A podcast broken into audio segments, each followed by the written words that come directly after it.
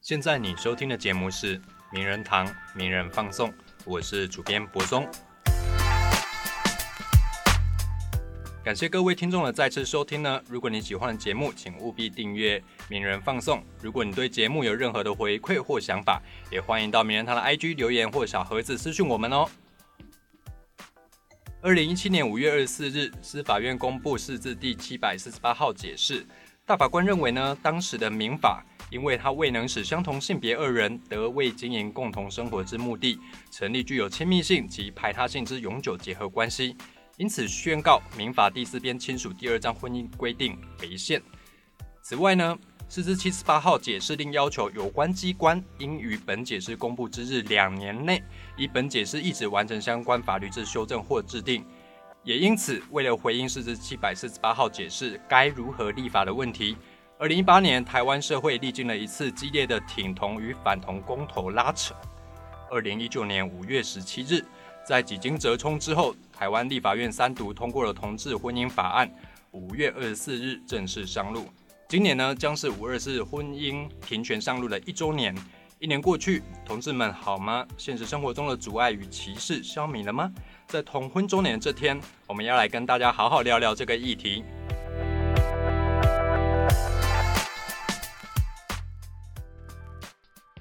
那首先呢，我们来介绍今日的节目来宾。哎呦，这个来宾厉害啦！自从他二零一六年最后一篇名称称为“性解放”的文章之后呢，哎呀，人间蒸发啦！吼，哎呦，现在我们好不容易就半哄半骗把他哄来名人放松的录音间啦！吼，这名我们失联已久的作者呢，就是简维轩。那他过去是兽医系出身，但是呢，现在并不在做兽医。而且写作内容呢也跟兽医无关哦，很多都是性别议题啦，还有有关是族群议题。那过去呢，我们也常在一些性别运动中看到维轩的身影，像是他曾经在台大性别工作坊、男同性恋社，还有婚姻平权大平台等等。如果你上 YouTube 搜寻简维轩的话，你会看到很多影片，还有他个人形象 CD 哦。感觉很可怕。对哦，哎呦，我们请维轩好好跟大家正式打声招呼啦。 Hello，大家好，我是伟轩，那维轩，我记得我当年找你的时候已经是二零一四年了。好像是对，大概是我大二的时候，你知道这遥件事想当年，这件事对我来说现实感超级强，尤其维轩今天又穿了一身这个白衬衫啦、正装牛仔裤啦，就是很业务员的穿着打扮。 想当年大二的时候找他的时候，还是个小大二生，那如今已经出社会，然后在做工作了。哇，这件事给我的现实感很强哎、你要不要聊聊看你这几年到底去了哪里？为什么前一篇卡在二零一六年呢？对我已经从一个小 gay 变老 gay。对， 你刚刚问题 是什么？你 完今全天因拉为太掉。嗨了，对不对？因为真的对太久没看到，今天带着罪恶感来到我们的节目现场啦。对，我先自首。那哎我们想聊聊，说，你到底这几年你去了哪里？二零一六年之后嘞，你人跑去哪了？哎，其实有点，哎，二零一六年之后，应该是在动物医院实习，然后实习后出来之后就开始上班。对，那你后来没有去兽医，就没有走上兽医的路，家人对这件事情可以接受吗？我觉得好，其实还好，因为我觉得我们家从以前都是蛮自由、民主、开放，所以他们对于你想要做什么事情，就觉得你快乐就好。那因为我们现在刚好是大学科系，接下来要选系啦 吼。那这个作为大学长维轩，要不要给大家各位新的高中生指点一下迷津啊？我觉得当初喜欢兽医系的原因，就是因为我自己蛮喜欢动物，但因为其实你喜欢动物跟你要把兽医当成职业，后来会发现到它其实是有一段落差。这个落差是什么？这个落差就在于，可能不管是你在临床上面可能遇到，不管是跟饲主的沟通啊，或者对一些动物的生理识别，对然后还有其实兽医它本身就是一件是你怎么去治理生命的一件事情，所以有时候你会看到你很多看不惯的东西，但是你其实没办法做什么。所以我觉得，身为一个爱动物的人，有时候会做的蛮心累的。所以就当一个饲主就好了。对，我觉得当一个就是傻傻的饲主就好，不用诶当兽医。那你现在人在哪里啊？ 哦，我现在在一个药厂，在然后药我现在厂做就是对行销方面的，就是产品经理的工作。这几年你后来做了哪些工作？因为你兽医系毕业之后，对我记得你也去一个类似群众募资的单位上班吗？哦，对，那是在大学的时候实习，对然后那时候是在贝壳放大，哦，那时候做一些什么工作啊？那个那时候是做像是做群众募资的顾问，就也是负责专案类型的。然后那时候有做过像是金宣啊，然后婚姻平台大平台哦哦哦，啊对然后一些还有什么，其实我现在自己有点忘记，还有一些像热线的关于艾滋的一些专案，就比较是社会议题方面的募资。那你在 YouTube 上面那些个人形象影片，你有没有现在回去看，觉得说，哦天哪，到底是谁没有啊，那那个东西没有啊，已经那个 删掉了。 ？OK，那 你家人现在对你的安排也觉得啊，反正就是尊重你的选择啦，哈。对，那你大学，我记得你有一段时间跑去了法国，你要不要聊聊那段经历啊？好啊，那时候是那时候是因为台大交换生的计划，然后对所以到法国里尔交换一年的时间。对，对，那时候会选法国，觉得是一开始出于一个非常不切实际，然后过于浪漫的那个憧憬。哎、什么什么什么，我想知道。就是对以前都觉得哇，法国好像好浪漫，就好好 cliche 哦，然后所以就开始学法文。那学了法文就觉得，哎、好像就是你学了那么久，那不对去用一下有点可惜。对，所以那时候就选了法国，然后也是选一些，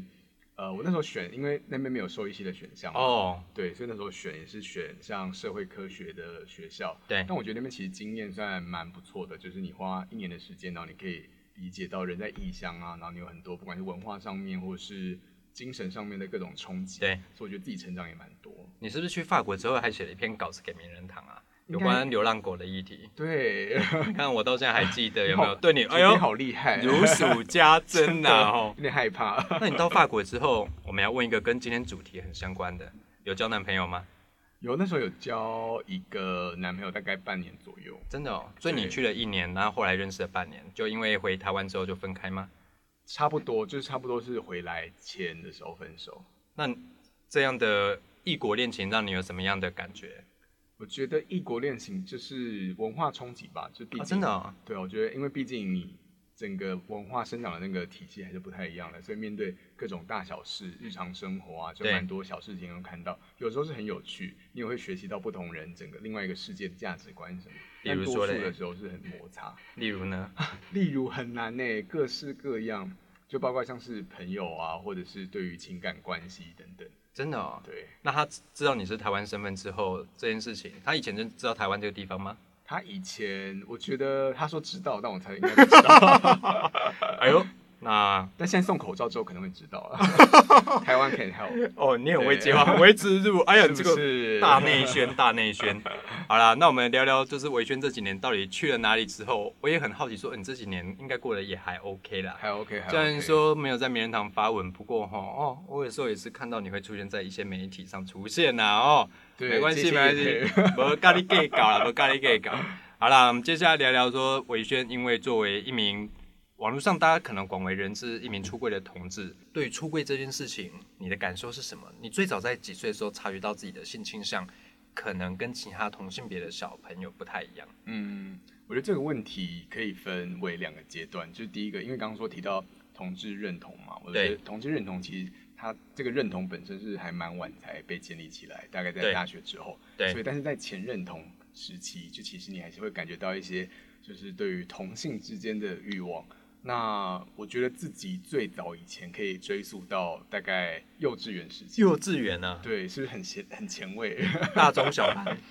我忘记了，但我对记得那时候就是有上游泳课，哇哦，对，然后游泳课就有男教练嘛，那是男教练那种身材都很好，然后都会穿那种三角泳裤，对对，然后就是他会因为小朋友嘛，他就会就是要你让你学打水，对。所以他就会把你放在他的大腿上面，让你学习。所以是你的腹部在他的大腿上，对所以你是面朝下的去学习打对水。好细 节的，哇，我们要这个你的重画面建很细。 重建这个现场啦，所以你的腹部顶在他的大腿上，然后对再练习打水。呀，哇，这个画面蛮温馨的欸。 超超级温馨那啊。那时候你有什么样的感觉？那时候感觉就是感觉很不一样，感觉很不一 就样你。感觉到自己呃也不会很难讲说是有心跳加快，但就会觉得就是很就是很这个肢体之间的亲密接触，让你觉得哦好特别，会让你觉得就是很就是全身酥麻，好像也没有到酥麻，身酥麻，我觉得这这段剪掉好了点啊的。对，但就是 anyway，就是要说，就是大概从蛮久以前就开对始对，不管是男生啊，或是男生身体的，会有不一样的感觉。那当然，持续进到小学、国中之后，也会发现说，哎、好像对可能班上啊，或者补习班里面比较帅的同学会比较有好感。 那你现在还喜欢游泳吗？现在还是喜欢游泳啊，？是因为当时的经验吗这一生的启蒙，啊哇，那你还记得教练长怎么样吗？ 不记得哎、现在算一算，这个教练如果再经过算个二十五年好了啦。，对，教练现在不可行。啊能也是个快五十岁的大叔了。 对啊可，是这位大叔曾经在你幼稚园的时候启蒙了你，让你有这样的感受。那你当时会很期待上游泳课吗？那时候会吧，对，就是会觉得，哎、好像每一个就是幼稚园的时期有一个美好的回忆。那你后来上国小之后呢？这样的回忆有在复返吗？国小之后好像没有特别在上游泳课，那你国小的时候有还是会隐隐约约察觉到自己的性倾向，或是喜欢的对象会是身边同才的男生？会，但我觉得虽然感觉到好像会自己比较喜欢男生啊，我就对觉得哎、诶好像喜欢男生跟一般人他们其他男同学喜欢女生的方式好像不太一样，对但自己也没办法说出来到底是就是那个奇妙就是尴尬的感觉到底是处在哪边。那你小时候会比较行为举止会比较阴柔一点 吗？嗯，我觉得好像还好吧。因为小学的时候常常会有一些躲避球对的体育课，嗯嗯嗯那甚至会有一些竹垒球。对，那那个时候，如果以你的当时的处境来说好了，你会被其他同才小朋友、小男生给欺负吗？比如说打躲避球的时候，就嗯说啊打打死简文 轩，我觉得好像也不至于这还样，是你就是发号施令的 人？就打死我嘛。对对，没有 你就想被打。 嗯，我觉得虽然我觉得可能行为举止上面并没有说到非常的阴柔， 对，对，但是我蛮喜欢或者蛮常跟女生同学都混在一起的。然后我觉得这件事情可能也会变得，就对其他男生同学来讲会觉得比较特别，比较不一样。真的、哦，这个事情如果在我国小的时候，你知道会演变成怎么样吗？会变成说，哎呦，许福说男生爱女 生，男生爱女生， 不断在那边 repeat 这个就很有事，只是你跟女生走比较近而已。啊对啊，可是你会有这种经验吗？那个开过玩笑的年纪好像已经过了，开过玩笑，年纪已经我们现过，在小朋友都很早熟。 哦 真的哦，就觉得说你很幼稚 哎，干嘛？对，哇塞！那你后来比较，你觉得在求学阶段比较面临到最大的阻碍，或者是比较冲击到你的阶段，会是哪个阶段？嗯，我觉得就是从可能作为一个同志，从小学呃，从小时候到你长大成人，其实我觉得蛮大的阶段就在于说，你没有身旁有人可以去跟你讨论这些你感受到的种种的欲望。那这种欲望就不只是说呃想要爱人，或者想要对被爱，或者是甚至是一些关于情欲上面的欲望。对，那我觉得这种孤独感常常会让一个少年、青少年同志、一个小孩同志会感觉到孤独跟寂寞。那我觉得这是在成长过程中遇到，对我来说是蛮，呃，现在回想起来，当然可能是觉得蛮特别的一个经验，对但我相信对当时的我来说是蛮痛苦的。那你在国中阶段这样的孤独感受嗯更强烈了吗？还是要直到你高中的时候？呃，我觉得是隐隐约约开始知道说自己跟别人不一样。那直到对我开始呃，不管是从呃大众媒体啊，或对者是课本上面知道有有一个东西叫做男呃叫做同性恋，对那自己开始把那样子的呃不管是行为或者是一个名词给连接起来。那当然，你看到所有的呃大众媒体上面对对于同性恋的描绘，都可能对是非常负面的或并不是那么好的一个状态的时候，你会不希望自己被跟同性恋给连接起来，所以会进行一个蛮、呃就是排斥吗排有点像是拒绝我好像承是，认但是我又不想要说我是。那就算你身旁可能有人在讲这件事情，你也会希望可以极力去撇清自己跟同性恋之间的关系。这比如说比较常发生在你几岁的时候，你会隐约感觉到同志、同性恋这两个名词在这个社会是属于被污名化、被刻嗯板印象化的群体的时候，你在几岁的时候比较深刻感受到这件事情？我觉得大概是高中吧，高中的时候，嗯高中你是读男校吗？还是我男读女合附校中男女合校。 ？OK，对，那我觉得那时候可能会听到的事情，例如说你会知道说，哦，听说好像某个某某学长是 gay，然后、哦对，但是当他们说出这样的语气的时候，或者他们对在陈述这件事情的时候，是带一种戏谑，或者是你该不会也是这样子吧的感觉，所以 OK 你会感觉得到说，他们把同性恋或是嗯称为同志这件事情是一个就是不太好的一个 OK 不太好的一个状态。听起来其实他所描述的，粗糙来讲应该还蛮中性来说，哎，你该不会也是吧？可是其实你会知道他们的意图，可能带一些恶意，或者说我们比较友善来说带着一些非善意，就认为说你该不会也是同志吧的背后，其实是开始去假设你的为人，嗯甚至去连接说你会不会做一些搞 gay 的行为。嗯嗯嗯嗯那你曾经被人家说过搞 gay 的时候，你的心情会如何？会觉得自己好像会觉得是一件蛮羞耻的事情。那当然会觉得 gay，因为他并在可能在对青少年时期的我来说，他还并不是一个有不清楚他是什么，那也对不觉得自己到底是不是。对那被这样自己连接上面，觉得自己好像就跟那一些的群体，跟同性恋的概念给连接起来。所以你曾经被你的同才指正的毕业说啊，简维轩你就是搞搞 gay，很多人闹着你去起哄这件事吗？起哄，我觉得应该有吧？应该有 哇。对啊，但有点时代已经有久远，那你那时候有友军吗？比如说有人会出来捍卫你或者保护你这样？他说好啦，你不要再弄简维轩啦，那又怎样？嗯，会有这样的友军吗？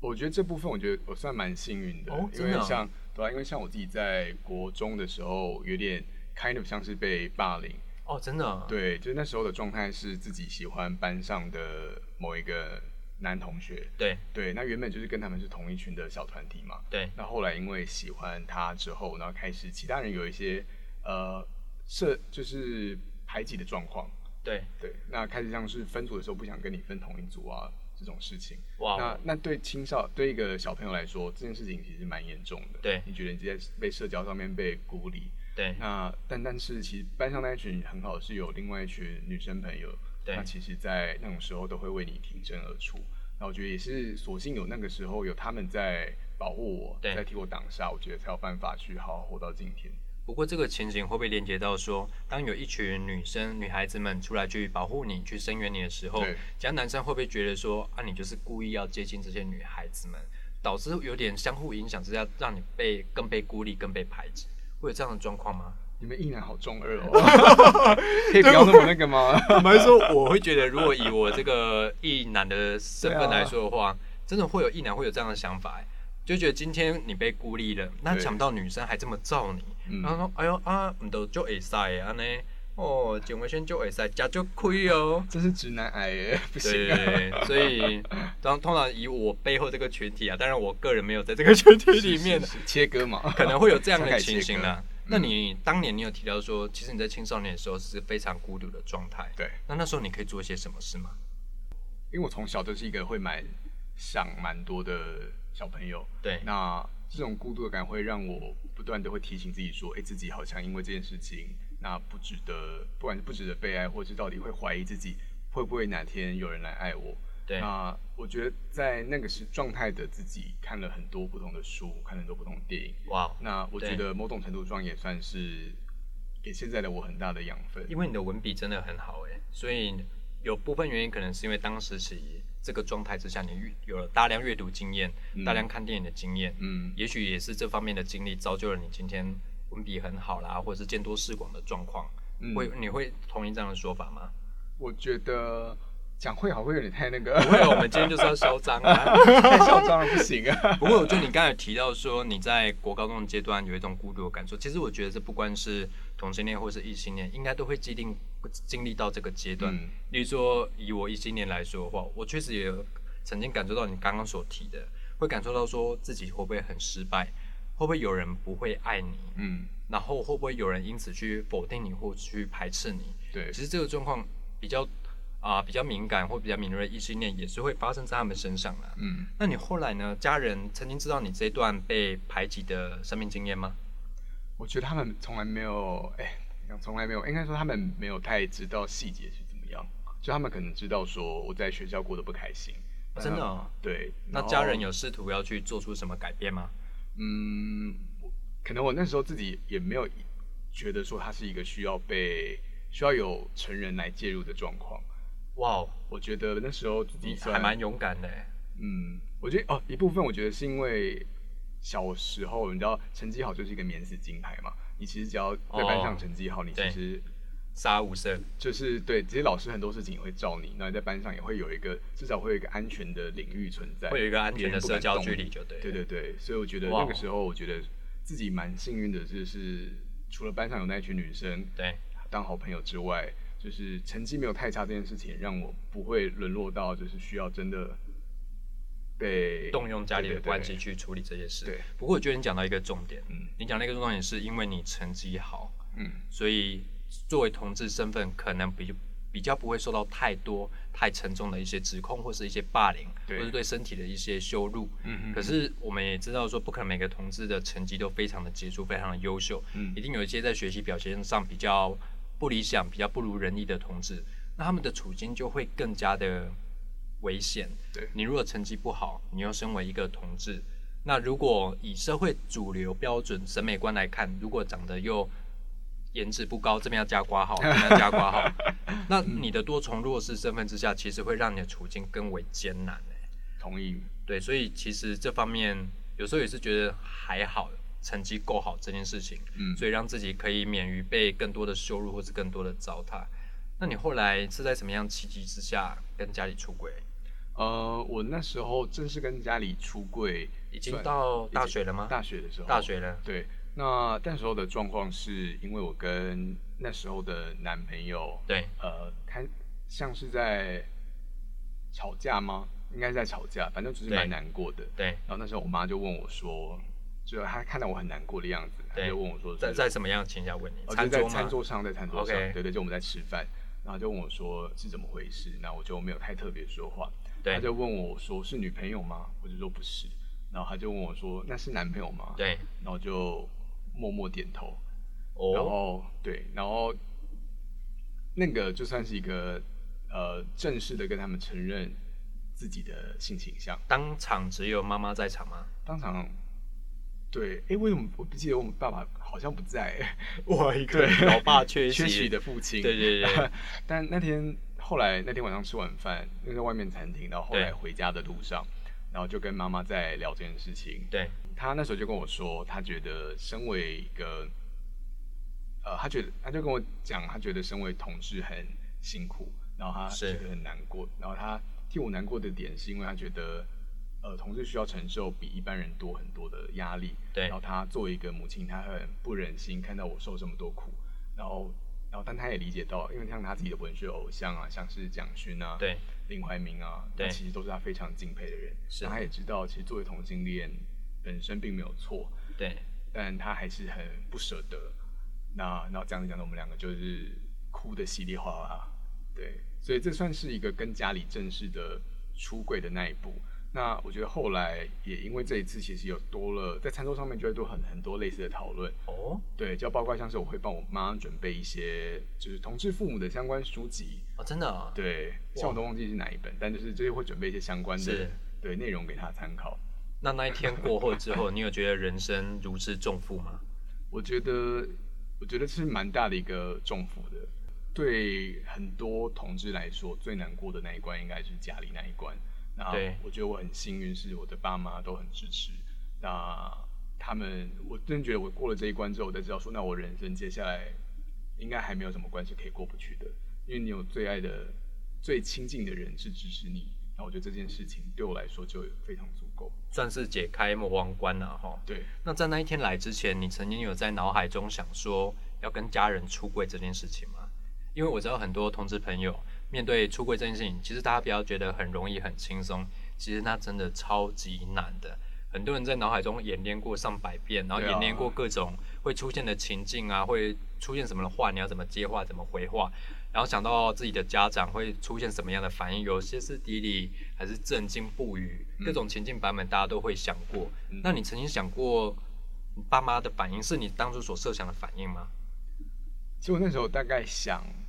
我自己因为从小有我大概也蛮了解我爸妈的个性啊，他们对其实对于我们的我跟我妹的选择都是蛮开放，也都多半都蛮支持的，所以我对自己自己抓可能大概就是一大概般六七成哦，，六七成，有六有七自信，成对不对？对，只是还是会不太确定说他们到底对这件事情的程度是在哪边，而且这种对事情如果是往不好的方向发展，那其实对我的伤害是很大的。那我自己也不确定说我到底有没有办法那个有有那个能力去承担，如果他们对我说不的这个状况。那你当初评估之后，你有办法承担吗？还是你觉得有有没有办法承担？可能也不是一体，因为你就是必须把这件事情讲开。我觉得对，比较像你刚刚讲的，因为那个时候那个状态是我已经没办法处理我自己的情感上面的 low loading，所以我没办法对顾及到说我有没有办法跟他们出轨这件事情。可是我觉得相对来说，对爸妈而言，他们可能也是在想你对是不是一个同志对小孩，是因为坦白说，爸妈虽然说平常跟你有的互动就那对样，啊当然事实上，爸妈应该也会多多少少旁敲侧击去观察自己的小孩的的日常的样态啦，小孩嗯跟什么样的人来往，跟什么样的人对话，然后甚至讲话的姿态，或是生活上的的处理模式。就是这方面，我觉得你除了成绩相对比较理想之外，其实爸妈给你的 support，家庭给你的支持，应该也是一个非常重要的一个关键元素。对，就像我们刚才提到的，成绩不好，然后可能身份地位又弱势，家庭的支持功能又弱化的话，那其实同志处境在当代社会来说，还是是非常非常非常辛苦的。那就回到你刚刚提到说，你在少年同志的时候，你很渴望有一个成人同志可以在前面引领你，甚至是帮你指路，告诉你说你应该怎么去走，告诉你说作为一个同志并不是什么值得道歉的事，或是觉得自己是个失败的存在。那你今天作为一个成人同志了，就是回望那些可能还在青少年迷惘时期的小朋友，你会怎么告诉他们？毕竟你也从当年打耳我找你的时候，已经历经到现在也快三十岁了啦。吼对，就是从小 gay 变老 gay， 对，那我们就白话说了，你今天身为一个老 gay，你要怎么去跟这些小 gay 去支持他们，或者是他们还在迷惘的状态之下，你可能想要告诉他们一些什么样的讯息？嗯，我觉得对一个小好，对一个当初的我，作为一个还是小 gay 的我来说，对我觉得前面有一个成人的同志样板，我觉得是重要的。对啊，我觉得它不一定要是一个，它不一定要是社会定义上面的一个成功的对模型，因为可能我们在影视上面或者在媒体上面是看到的，通常你要非常成功的人，就是才有办法去说出来说，哦，我现在是一个同志。那对那但是实际上，生活中有很多人，他可能是家家同志，他可能是乳蛇同志，对他可能今天他并没有那么好的社会政治资源，然后让他们去承担他们出柜之后那些风险。对那我觉得这些更更 ordinary、更日常生活中的同志的成人，应该要被广为对看见。那其实它就是一个活生生的现身了，吼对就是一个现身感，会让你觉得说，让你知道我不寂寞，对这件事是蛮重要的，因为可能在那个时期，你不知道身边是不是有跟你一样的同类，嗯那直到你看到这些人之后，你或许觉得哦，原来有跟我一样的存在的人。对啊，那这件事情之所以重要，你觉得你在什么样的时机点觉得说这样的出现现身对你来说是非常重要的？是你到了上大学时期加入社团的时候吗？我觉得差不多，因为像上大学的时候，我那时候有了自己第一支的智慧型手机。对那你知道，身为一个小 gay，对然后智慧型手机第一件事情就是要下载交友软体。哎，比如说呢？哎，之前会不会有广告嫌疑？那等一下要来赞助。 OK，OK，OK 提到了品牌名要来赞对对助，对是是像 Grinder 啊，或者是 Jack D 啊，或者是 Hornet 等等等。哇，都没有对听 到过。你然后后听来过的话才那个吧。嗯，好，OK，也 是，所以你就狂下载下载一番，对不对？对，然后像这些交友软体呢，上面有一个蛮，也不是说特别的地方，就是它有一个对，它跟以往的网络交友不太一样的地方是，它我会一没有个网络交友过，不知道啊。不要那个对号入座。对对对，就是像这些呃行动装置上面的呃交友上面呃不太一样的地方是，它会显示你距离那个人 有多少。哦，OK，，对，所以你可能就是说我在台大开个那个 app，你就可能看到说，哎、我可能距离这个人大概是三十公尺，然后或者是你那也在太近了吧1.2公里哦30。对，我觉得重点就是这个近的哦距离。 OK，对，你会发现到时候其实你打开生活，你打开你的手机，它就对像是一个只有内行人才会用的雷达，你才知哦道说原来有那么多人都跟你一样在这个校园里面。对虽然你并不认识他对们，那虽然你从来没有跟他们说过话，但你知道有跟你一样的人，他们对都在都在这个 app 上面，然后可能对用同样的语言在说你们同样族群里面的对沟通。那我到那个时候才是真的有对整个 LGBTQ 或是同性恋的社群有了更扎实的一个认同感。光听你说就觉得这是件很酷的事情哎、想要下载一下吗？ 那个有优惠吗？ 哦、o k 我们之后节目完了我们再来讨论这对个议题。 那你当初下载给他下载一轮之后，然后如你所说，你知道这些人其实离你很近，对那，你当下的感受会觉得，这这么比较直白问说，心情有比较好一点了吗？相较于过去，你可能是一个孤零零的存在个体，嗯，那到你打开了 App，然后看到哇，刷一下怎么这边身边这么多人的时候，有没有觉得这件事情非常的很真实，可是又对你是个非常及时的帮帮助？我觉得帮助是蛮呃明显的，因为像像 OK 过去说，可能身旁也是会有好很多的好朋友，异性恋的好朋友，但有时候你的，我觉得在分享欲望、在分享情感上面对，如果呃自己同志之间，可能我们使用的语言才是彼此最理解的，对，所以在呃使用这些 App 之后，可能真的是建立起自己在呃出柜之后的这些同志社群，呃，你会对自己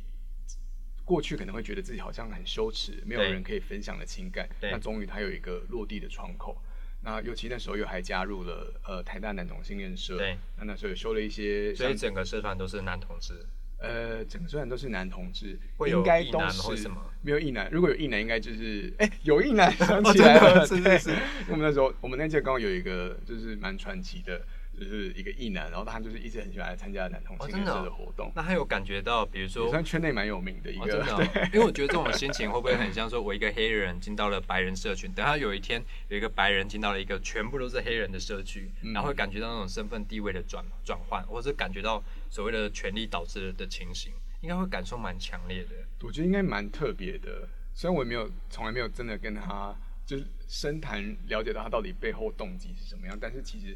他，所以我觉得也是一件蛮蛮有趣的尝试。那哇，听起来也我也蛮想知道他当时动机是什么。那你加入男同性恋社之后，你们都在做些什么事情？对，台大那个男同性恋社那时候是，我如果没记错，他应该也对是在一九九三年还一九九二年的时候设立的。那个就差不多是我出生的时候，很有一个历史感。就是你在出生那个时候，就已经有人一群人在台大做着，呃，对这个不管是对族群对，在做的运动。那他们一开始还是叫做男同性恋问题研究社，问题研究对生，对对所以把它问题化就对了。对，是因为在那个时候他们还不能 OK，正式光明正大的出柜 OK，说哇哦他们需要用一个、啊用一个呃社会科学的方式去包装说，哦，我们是在文研 究男同性恋这个问题。哇，有一种时代之下不得这是时代感不对对对，对有一种时代感， 对啊就是为了有点躲躲藏藏，所以会对包装一下社团名称这样。，对，那后来你们都在里面玩做一些什么事情？ 不要说玩了，差点走漏。里面其实分蛮多不同，我觉得蛮多不同的功能，它对有包括像是提供社群的连接很重要，就是他们会有定期的出游。那我记得对，然定后期的出游就是每个去舍去友玩，对不舍对？友，对对对，真的哦，男同性恋社会去哪里玩啊？去 就就一些，那你异性恋都去哪里玩？异性恋，我觉得我问我不准，我本人是蛮宅的， 我个人啊都在家里的。那时候我们有去过像呃新竹吧，然后宜兰都有， OK，所以你们对会去玩过夜的吗？就是过夜的，可能两天一夜等等的。对对，然后这是在提供情感支持上面的 OK 力量然后另外一个就是我觉得是在族群内部的培力，就是他对们会有像呃学术部门，他们会有准备就找一些外面的讲师来。对，那当然可能是圈内或者是一些，不管是你要了解到像是艾滋啊，或者对是娱乐性用药啊，或者是了解同性婚姻啊等等这些比较需要专业知识的领域的时候，对。社群内有其实有很多专业的资源可以让我们了更了解我们。